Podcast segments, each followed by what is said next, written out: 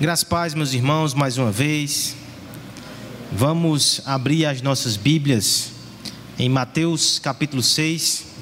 Há 15 dias atrás, né, tem acontecido alguns incidentes que eu tenho alternado de 15 em 15, né? Há 15 dias atrás nós começamos, ouvimos de forma panorâmica a oração dominical, Pai Nosso. E hoje nós iremos entrar nela, vendo uma boa parte, ou na verdade as três primeiras petições. Mateus capítulo 6, versos 9 e verso 10, dois versos apenas.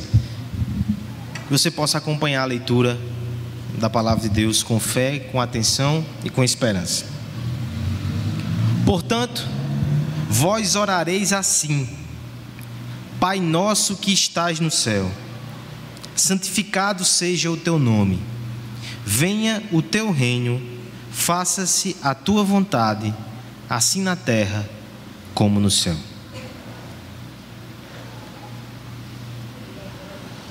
Nós cremos e confessamos, como igreja presbiteriana, que fomos criados para a glória de Deus. Em tudo que somos, em tudo que fazemos, de algum modo Deus deve ser exaltado. Esse é o princípio que deve mover a nossa vida e envolvê-la de forma completa. Isso também se aplica à oração.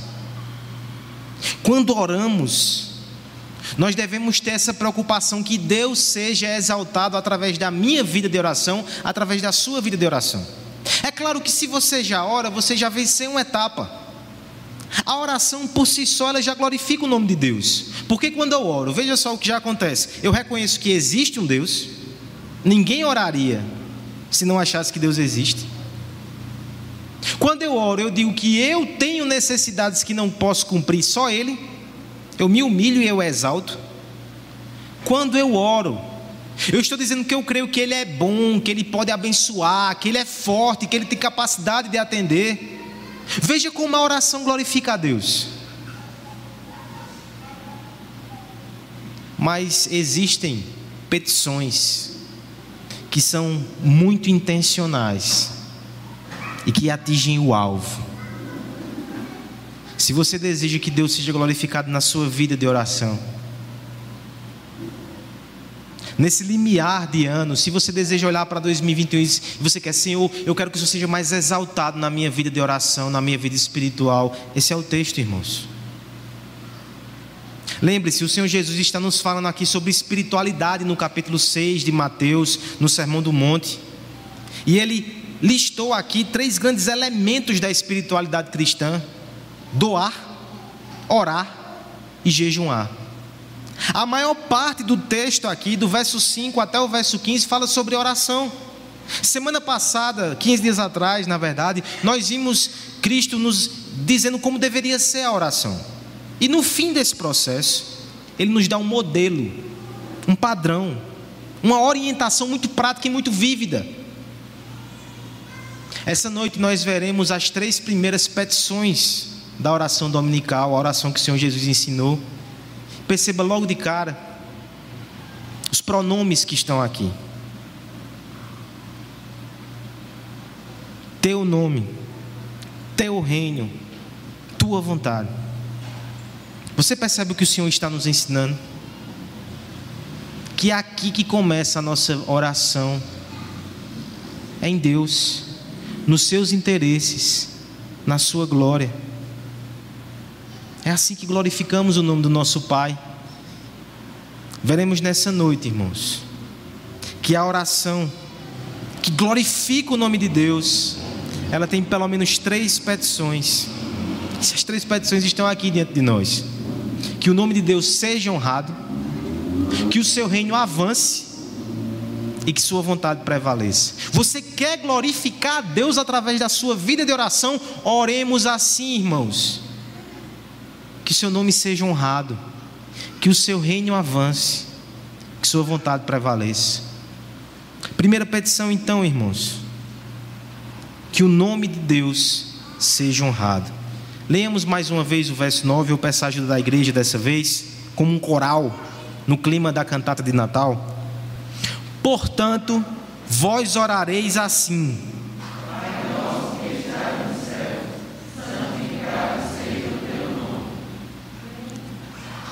Calma. Se Deus deseja algo, e se nós queremos uma oração que agrade o coração dele, eu acho que a primeira coisa a fazer é descobrir o que Deus deseja e também entrar ou engajar-se nesse projeto. Você percebe como a motivação aqui é diferente. Eu não chego na presença de Deus afobado, esbaforido, dizendo: Senhor, eu preciso, eu preciso, eu quero, eu quero. Tem espaço para isso, mas calma, rapaz. Antes de tudo, eu contemplo Ele como meu Pai, que está nos céus, e eu penso o que Ele deseja. É isso que eu vou pedir. Essa primeira petição, ela resume o objetivo de Deus quando criou todas as coisas quão sublime é nos adequar a esse desejo e pedir por isso também. É o ápice, irmãos. Santificado seja o teu nome. De trás para frente, por questões didáticas. Teu nome. Por que Jesus, por que Deus se preocupa tanto com o nome dele? Culturalmente, a gente já faz uma associação rápida que faz sentido. O nosso nome é a nossa reputação. Quando falam algo sobre o nome de Igor, estão atingindo. Zelar pelo nome na nossa cultura é zelar pela reputação. Que as pessoas não tenham opiniões vis, enganosas ou rasteiras sobre quem nós somos. Mas na cultura oriental, a gente precisa ir um passo além. Os nomes na cultura bíblica, muitas vezes não dizem respeito somente a reputação, mas também aquilo que as próprias pessoas são. Os nomes revelavam expectativas que os pais tinham, e não poucas vezes os nomes dados eram inclusive profecias do que aquela criança seria. Portanto, os nomes de Deus revelam quem Deus é e o que ele faz. Considere alguns exemplos da própria revelação. Elohim, no hebraico, todo-poderoso. Quem Deus é? Forte. E a vé, eu sou aquele que é. Deus eterno, transcendente, acima do tempo e do espaço, totalmente independente, mas aliançado com o seu povo.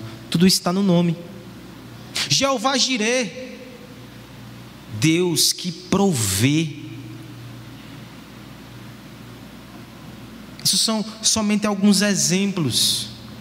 O Antigo Testamento está cheio de nomes que descrevem os atributos e as obras de Deus. Como diz John Stott, o nome de Deus não é uma simples, simples combinação de, de letras, D-E-U-S. O nome de Deus, ele representa aquele que o usa, o seu caráter, a sua personalidade. O nome de Deus é o próprio Deus, como ele, como ele é em si mesmo e como ele tem se revelado. Deus, então, ele nos ensina a orar para que esse nome, para que esse Deus seja santificado. Aqui nós temos uma questão importante a tratar. Se você pensa em santificação como purificação, fica esquisito. Talvez fique até herético. Como é que eu vou santificar o nome de Deus? Quer dizer que o nome de Deus é impuro? É imperfeito? E eu vou orar para que ele seja purificado? Não. Assim eu oro pela igreja, por mim, pelos irmãos. Nós precisamos desse tipo de santificação porque somos impuros e imperfeitos. Deus não.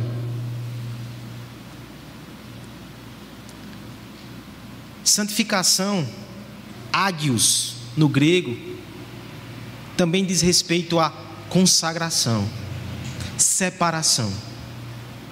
Santificar é separar do uso comum, do uso trivial, do uso normal e dizer isso aqui é especial, é santo. Isso aqui é digno de cuidado e de reverência. Portanto, você percebe o que está sendo dito aqui? Que nós devemos ter um zelo especial por Deus. As opiniões dos homens devem ser elevadas a respeito de Deus. Esse deve ser o nosso alvo, deve ser o nosso desejo e deve ser a nossa oração. Senhor, que o conhecimento de quem tu és seja muito valorizado no meio da tua igreja. Primeiro individualmente. Melhor individualmente. Primeiro em mim, Senhor. Que quando eu pense em ti, quando eu fale de ti, quando eu te adore, quando eu te busque, quando eu te conheça, que meu coração tenha um lugar especial para esse conhecimento, que eu não te trate, que eu não trate a tua revelação como algo trivial ou banal, mas que seja precioso. Santificado seja o teu nome. É você estar tá aqui na igreja não no automático, mas cada palavra que você ouve, cada canção que você canta, cada oração que você faz, a sua alma ela é tocada e o seu conceito de Deus é elevado. Nós devemos ambicionar isso. Devemos ambicionar que a nossa família seja assim. Mulheres, maridos, filhos, que todos eles valorizem e estimem o conhecimento de Deus que a igreja valorize isso e que o mundo aí fora que despreza o nome de Deus, ele possa reconhecer que Deus é maravilhoso, é bom, é majestoso, é santo e cheio de glória e que eles possam ter respeito e reverência pelo nome precioso do nosso Deus. Em outras palavras, irmãos, meu coração e o seu tem que estar inquieto para que Deus seja honrado, para que Deus seja glorificado. Afinal de contas, Ele fez todas as coisas para a Sua glória, para que a gente e o universo se prostrem em adoração, porque Ele é digno. Devemos ficar inquietos com isso. Sabe aquele grupo de jovens que às vezes ama tanto um grupo musical, uma banda, um time, ou um jogo, Luan? Eles amam tanto aquilo que eles falam sobre aquilo, eles ocupam os espaços na rede social, eles se tornam raivosos quando alguém tece qualquer comentário que desonre de alguma forma o alvo do seu amor.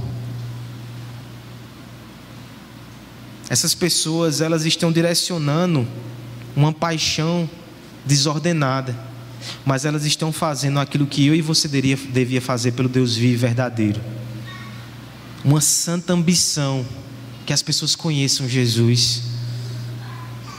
O incômodo toda vez que alguém usa o nome de Deus para o desonrar. Como igreja, a gente não pode aceitar isso. A alegria toda vez que alguém fala de Deus com amor, com sinceridade, com quebrantamento. Isso deveria tocar o nosso coração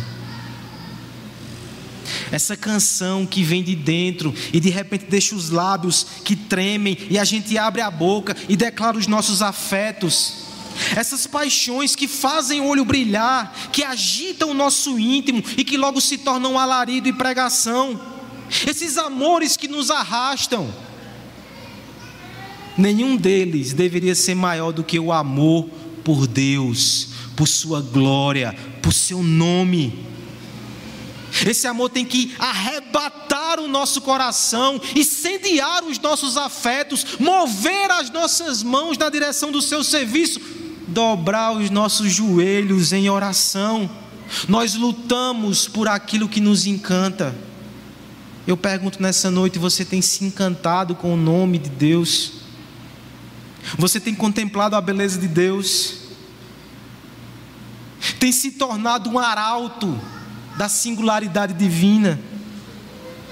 Um homem e uma mulher zelosos e apaixonados pela santidade de Deus, pregadores da glória do Senhor que alcançou você e que te encantou.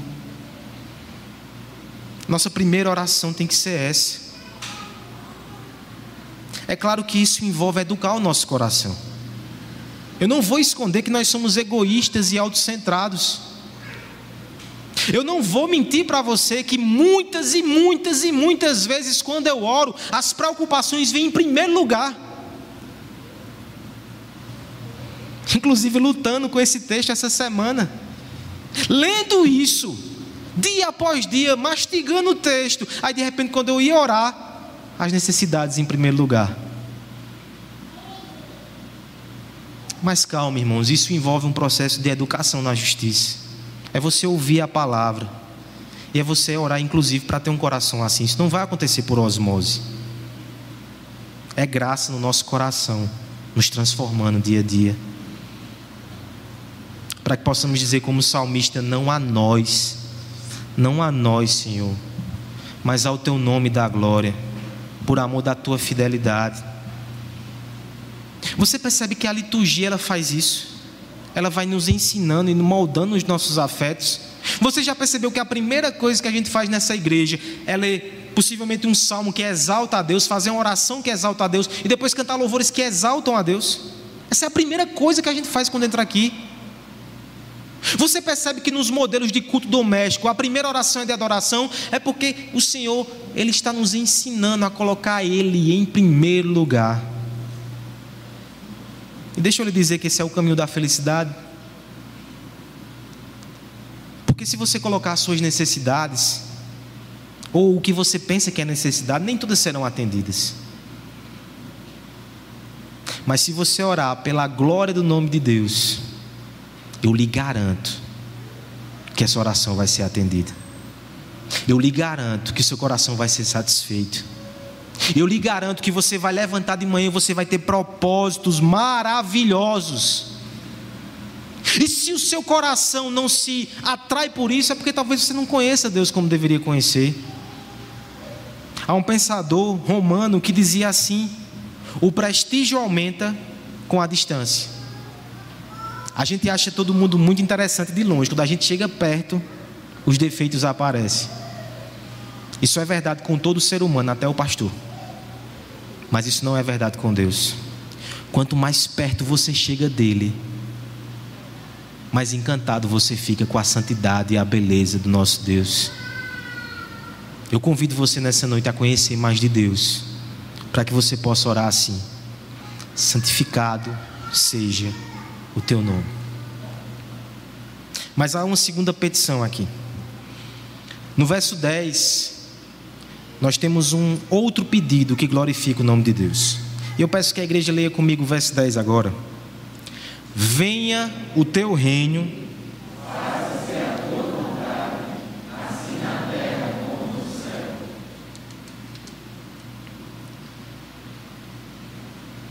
Nós temos aqui uma ligação lógica, irmãos. Nós queremos que os homens honrem a Deus, que os homens respeitem o nome de Deus, que os homens valorizem e se encantem com Deus, mas a gente olha aí para fora, os homens são rebeldes, são insensíveis, são inimigos de Deus. Como é que eles vão santificar o nome de Deus? A resposta está na segunda petição: o reino. Quando o reino de Deus triunfa, o nome de Deus é santificado. Me permitam uma explicação rápida sobre o reino de Deus, que eu inclusive já fiz em outros sermões, porque essa é uma temática muito forte em Mateus. Quando nós pensamos em reino de forma geral, nós pensamos que há um governante que tem poder, há um grupo de pessoas que se submetem a ele e há um lugar geograficamente definido onde esse governo ele opera. Usando essas três categorias, Olhe para o passado bíblico e volte sua mente para o Éden. Nós temos um lugar ali, o jardim. Nós temos pessoas que se submetem ao rei, Adão e Eva. E nós temos o governo representado pelo mandamento, pelo imperativo. Se aquelas pessoas obedecem à palavra, elas estão debaixo dessa relação e debaixo desse reino. Mas você sabe que não foi assim que aconteceu desde os nossos primeiros pais. O pecado faz com que nós nos rebelemos contra esse rei, contra esse reino. E a narrativa do Antigo Testamento é toda essa história de Deus intentando implementar esse reino aqui na terra, e vez após vez, esse plano fica distante por causa do pecado do homem. Mas essa expectativa crescente é cumprida quando, no início do Evangelho, Lá em Mateus, capítulo 4, alguns capítulos antes do que a gente leu, o Filho de Deus, andando entre nós, diz: Arrependei-vos, porque está próximo o reino dos céus. Finalmente chegou o Rei. E finalmente chegou aquele que vai nos representar como povo. Se nós não conseguimos, Ele vai fazer no nosso lugar. Finalmente o reino de Deus vai ser implementado aqui na terra. O reino veio com Jesus. Mas perceba que na segunda petição tem algo esquisito. Venha o teu reino. Como assim? Jesus já não veio e o reino já não começou? Mas esse reino era paradoxal, irmãos.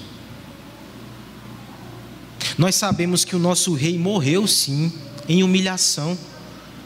Mas ele ressuscitou e ascendeu aos céus em glória, e agora, nesse exato momento, ele está exaltado à destra de Deus, de onde governa. Mas os homens não enxergam Jesus assim. Os olhos carnais ainda veem aquele que foi humilhado na cruz.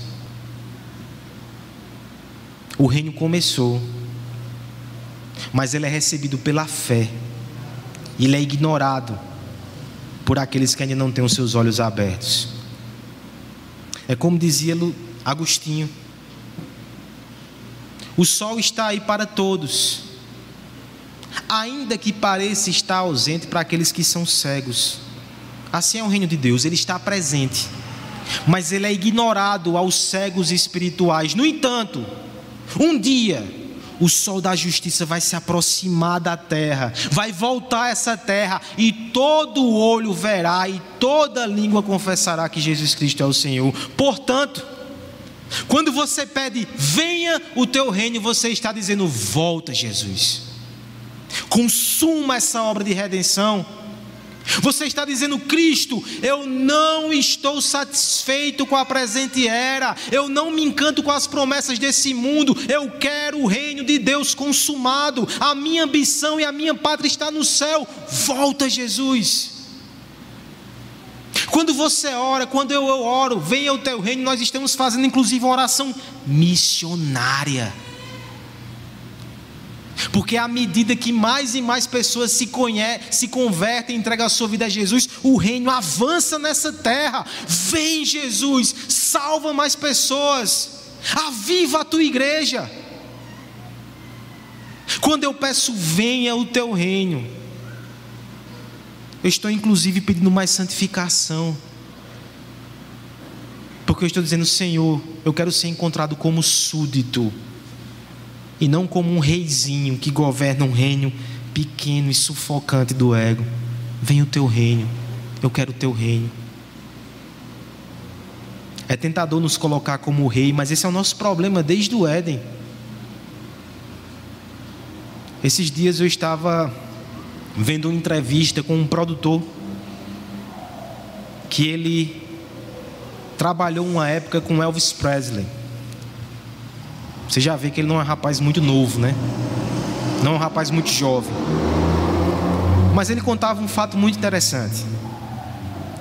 Toda essa idolatria que nós temos com grupos musicais e com bandas é um fenômeno que iniciou muito ali naquela geração de Elvis e dos Beatles. É um, um fenômeno, é um fenômeno relativamente novo até.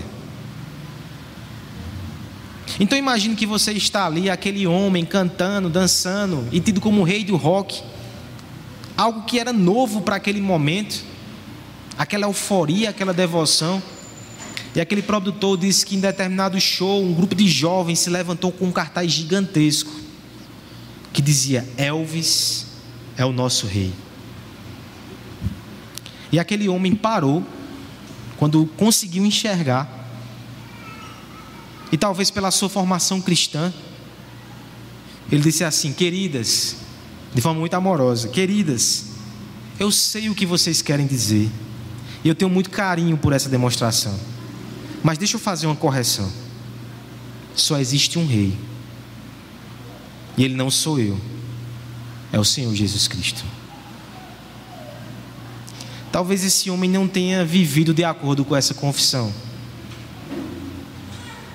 Mas a sua postura está correta. Quando nós oramos, venha o teu reino, é isso que eu estou dizendo a Deus também. Não ao meu reino, não ao reino dos homens, sim ao reino de Deus, sim à conversão, ao avivamento, à santificação ao crescimento da igreja, à volta de Jesus Cristo. Nós precisamos orar por isso. Nós precisamos ter esse desejo.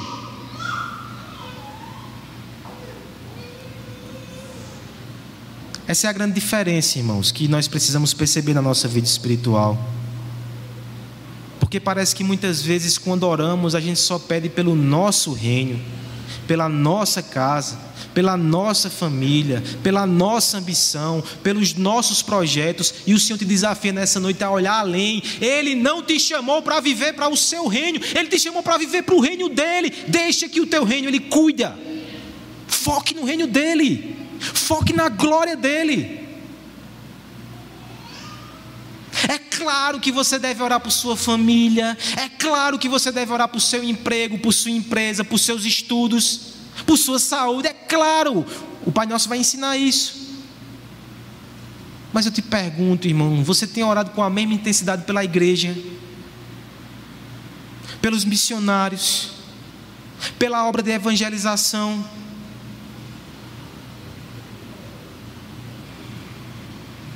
Nós precisamos rever as nossas prioridades, porque isso diz respeito a que tipo de súditos nós somos.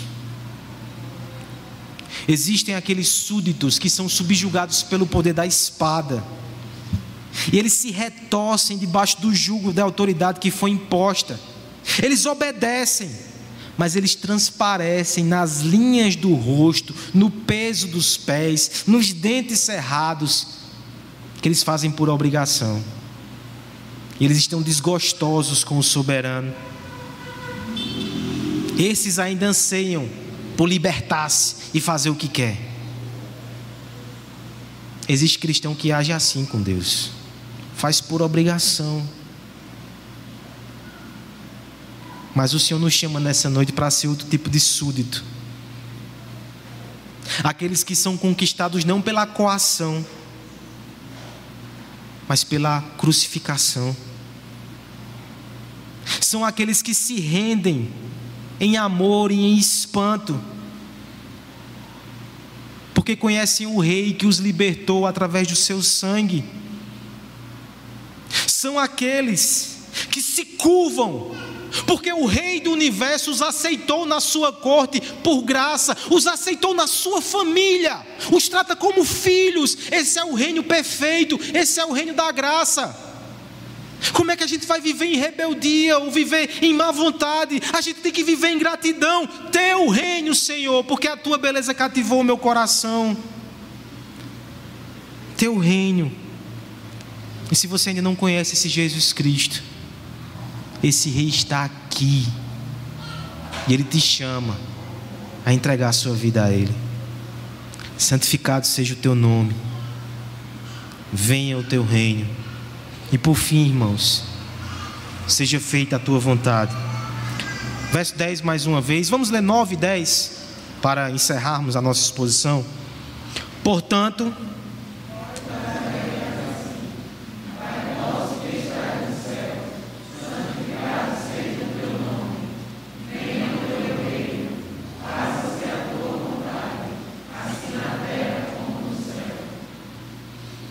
Terceira petição. O que é a vontade de Deus? Cuidado, que aqui tem uma discussão teológica profunda. Mas não é frivula de teólogo, não. É uma questão prática. Veja só. Por um lado, a Bíblia diz que a vontade de Deus não pode ser frustrada. Que os seus planos vão ser executados com perfeição e o homem não pode deter a sua mão. Por outro lado, a Bíblia também nos fala da sua lei, dos seus mandamentos como a sua vontade, e nós sabemos que esse constantemente são desobedecidos, inclusive por nós. Mas afinal de contas, como é a vontade de Deus, ela triunfa? Ela pode ser desobedecida pelos homens? Que vontade o texto está falando aqui? Há uma distinção muito importante que alguns teólogos fazem. A vontade oculta de Deus, que é o plano que o Senhor traçou na eternidade, e tudo que acontece na nossa vida está segundo esse plano, que não vai falhar. O Salmo 139 vai dizer que todos os nossos dias já foram escritos. E quando nós chegamos lá em Apocalipse, nós percebemos que tudo vai ser cumprido de forma perfeita. Deus vai triunfar. Essa é a vontade oculta. Nós não sabemos como é que vai acontecer o dia de amanhã. Mas existe também a vontade revelada de Deus, os seus mandamentos. Se eu não sei, não devo especular sobre o que vai acontecer no amanhã, uma coisa eu sei, que Deus me ensina qual é a sua vontade na sua palavra. Eu devo amá-lo, eu devo amar o meu próximo, eu devo andar em santidade, eu devo andar em gratidão. Isso está muito claro na palavra. A pergunta então, qual dessas vontades aqui está sendo mencionada por Cristo? Como é que nós podemos entender o que Jesus está falando? O complemento do texto nos ajuda. Faça-se a tua vontade, assim na terra como no céu.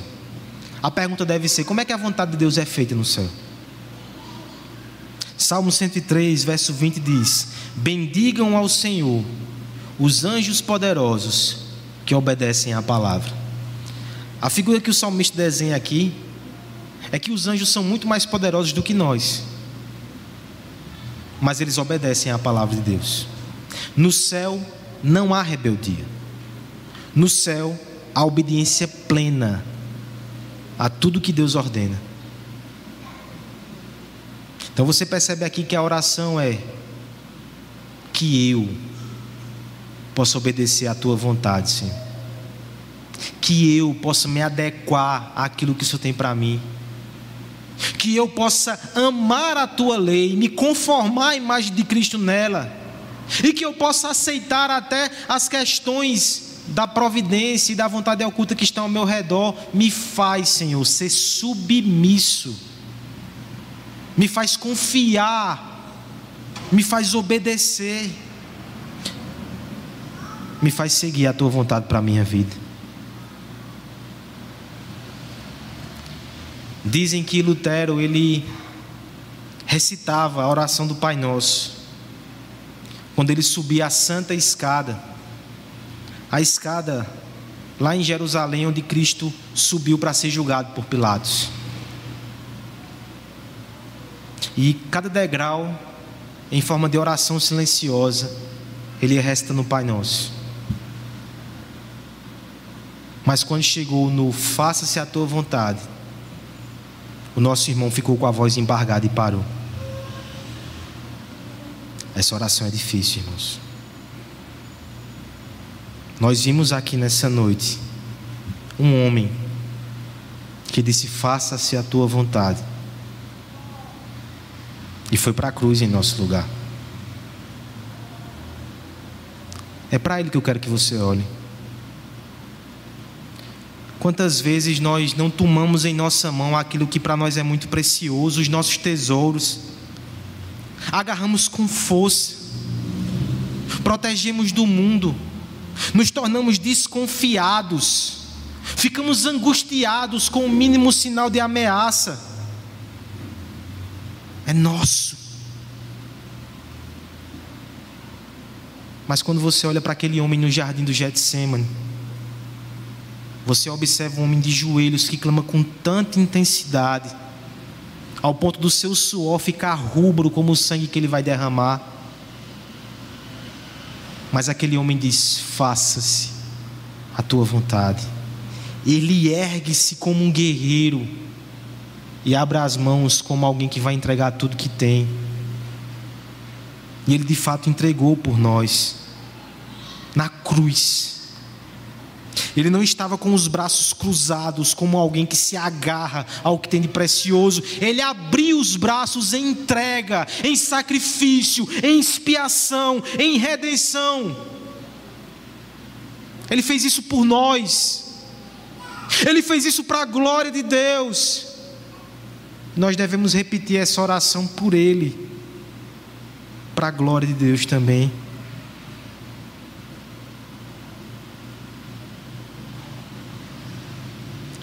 Quantas vezes nós não oramos pedindo para que Deus mude circunstâncias ou mude pessoas que nos incomodam? E talvez a primeira oração que nós deveríamos fazer é: Senhor, muda o meu coração. Se o Senhor não mudar a forma com que esses outros agem, mude o meu coração. Que eu aprenda a agradar a Ti e não a mim. Eu sei que essa é uma oração perigosa, irmãos. Mas é essa oração que glorifica a Deus. Na manhã de 11 de setembro de 2001, um servo do Senhor chamado Todd Biama, ele embarcou num avião que tinha destino a São Francisco. Mas no meio do trajeto, aquele avião caiu na Pensilvânia e 40 pessoas morreram a bordo. Esse homem, Todd, ele tinha 32 anos, tinha dois filhos, um de 4 anos e um de 18 meses. E a sua esposa Lisa esperava o terceiro filho. 32 anos, a minha idade. Naquele dia, Todd e outros passageiros do voo 93 perceberam que o avião tinha sido tomado por piratas, por terroristas. E que aqueles homens planejavam jogar aquele avião, muito possivelmente na Casa Branca. Era o 11 de setembro, irmãos. A gente sabe como essa história aconteceu. Mas de alguma forma, muito audaciosa, Todd conseguiu entrar na cabine do motorista, do piloto. E ele conseguiu fazer uma ligação para uma operadora da companhia aérea. Foi uma ligação de 15 minutos onde ele explicou toda aquela circunstância. E no final, ele pediu à moça que o atendia que fizesse uma oração com ele. Ele orou assim: Pai nosso que estás no céu, santificado seja o teu nome, seja feita a tua vontade. Depois ele orou o Salmo 23, para abastecer o seu coração na esperança do pastor que cuidava da alma dele e que cuidava da sua família. E o último áudio que aquela operadora ouviu foi Todd dizendo: Estão prontos? Vamos. Eles tomaram o controle dos terroristas e eles jogaram o avião em terra para que outras pessoas não morressem. Algum tempo depois, a sua esposa falou sobre esse ato de sacrifício. Ela disse assim: Todd viveu cada dia procurando tomar pequenas decisões que estivessem de acordo com os propósitos de Deus para a sua vida. Essas ações que aconteceram no dia 11 de setembro foram mais um exemplo do que ele sempre viveu. Obviamente, foram as decisões mais difíceis que ele tomou na sua vida. Mas ele só pôde tomá-las naquele dia, porque ele praticava aqui em nossa casa, todos os dias uma vida que glorifica a Deus começa por orações que glorificam a Deus. Eu quero te convidar nesse instante a fazer essa oração. Com muito temor, muita reverência, mas também com esperança. O Senhor nos ensinou a orar assim. Eu sei que meu coração não é totalmente assim, mas eu sei que pela graça de Cristo, cada vez que oramos com sinceridade, ele nos faz crescer nessa disposição. Fique de pé. Nós possamos orar junto o Pai Nosso. E logo depois eu queria que o louvor nos conduzisse numa canção que fala sobre a glória de Deus e a volta de Cristo. Se você sabe de cor, que você possa recitar conosco. Pai nosso que estás nos céus, santificado seja o teu nome venha o teu reino, seja feita a tua vontade, assim na terra como no céu. O pão nosso de cada dia nos dá hoje. Perdoa as nossas dívidas, como nós temos perdoados os nossos devedores. E não nos deixe cair em tentação, mas livra-nos do mal. Amém.